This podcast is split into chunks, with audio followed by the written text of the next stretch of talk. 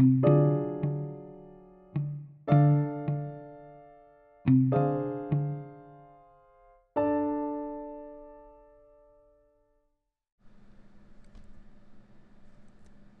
debate que plantea hasta qué punto podemos atribuir nuestra conducta a causas innatas, congénitas y a causas ambientales se remonta a la antigüedad.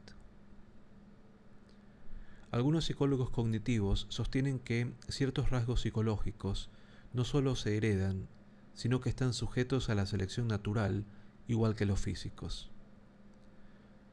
Argumentan que la mente es un producto del cerebro y el cerebro está determinado por la genética.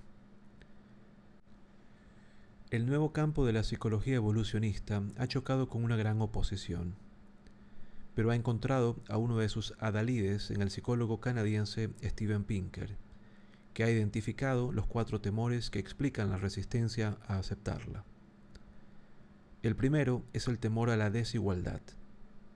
Si nuestra mente es una página en blanco, al nacer todos nacemos iguales, pero si heredásemos rasgos psicobiológicos, habría personas con ventajas naturales. El segundo temor es que si ciertas imperfecciones fueran innatas, no serían susceptibles de cambio. Por lo tanto, las iniciativas para ayudar a los desventajados serían inútiles. El tercero es que si la genética determinara la conducta, podríamos declinar toda responsabilidad por nuestros actos y culpar a los genes. El cuarto es el fundamental según Pinker. Si aceptamos que estamos modelados por la psicología evolucionista, nuestras emociones más refinadas, percepciones, impulsos, sentimientos, se verían reducidas a meros procesos de evolución genética y la biología desbancaría lo que consideramos sagrado.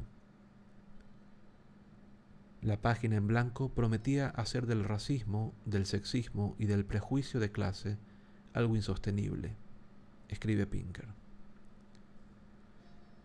Sobre la psicología evolucionista podemos citar los siguientes antecedentes.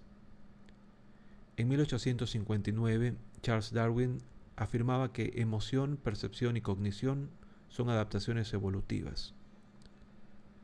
En la década de 1960, Noam Chomsky defiende la idea de que la capacidad para el lenguaje es innata.